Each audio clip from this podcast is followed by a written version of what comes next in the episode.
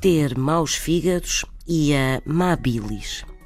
De alguém mal-humorado, com mau feitio, intratável, zangado com a vida, diz-se que tem maus fígados. A expressão remete para uma velha crença ligada à antiga medicina dos humores de Hipócrates. Segundo a teoria dos humores, o corpo humano obedecia uma série de humores que eram segregados por diferentes órgãos, sendo que quando destes entravam em desequilíbrio, gerava-se o mau humor.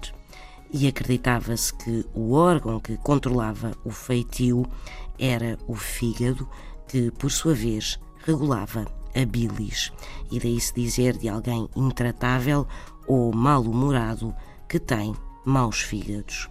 Ter maus fígados.